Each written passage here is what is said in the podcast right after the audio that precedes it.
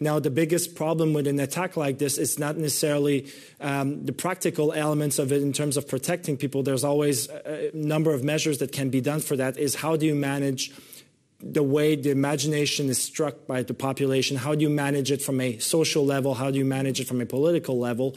And this is the biggest challenge. And as such, if we advise, we always advise them try to preach calm first and make sure that whatever measures you imply uh, you, you implement afterwards represent the long term, at least the midterm, rather than the short term gains.